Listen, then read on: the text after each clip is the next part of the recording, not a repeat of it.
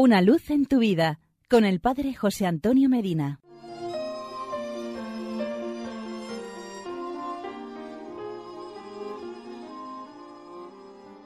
Queridos amigos y hermanos, hoy 28 de octubre celebramos a San Judas Tadeo, apóstol de Jesucristo. Judas es una palabra hebrea que significa alabanzas sean dadas a Dios. Tadeo quiere decir valiente para proclamar su fe. San Judas Tadeo descendía de la estirpe real de David y era consanguíneo de Jesucristo. En efecto, el padre de San Judas, llamado Cleofás, era hermano de San José, esposo de María. Su madre, llamada María de Cleofás, era prima de la Santísima Virgen. Por tanto, San Judas Tadeo, apóstol, era primo carnal de Jesús.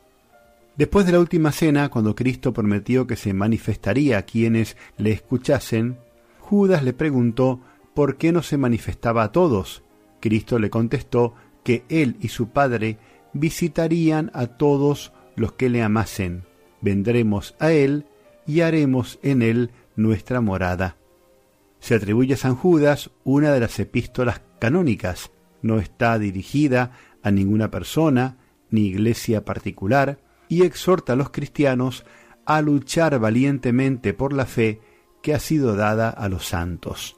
El campo de acción apostólica de San Judas fue amplísimo. Evangelizó primero la Judea, después Mesopotamia y finalmente Persia, llevando por todas partes la luz de la verdad y fundando comunidades cristianas por donde pasaba.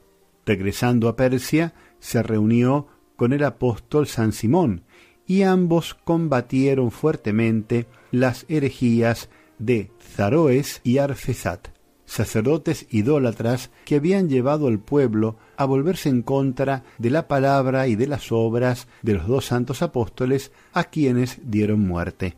A San Simón lo mataron aserrándolo por el medio, y a San Judas Tadeo le cortaron la cabeza con un hacha, y por eso se lo representa con un hacha en la mano, se cree que el martirio ocurrió en el año 70 de la era cristiana, es decir, 36 años después de la ascensión de Jesucristo al cielo.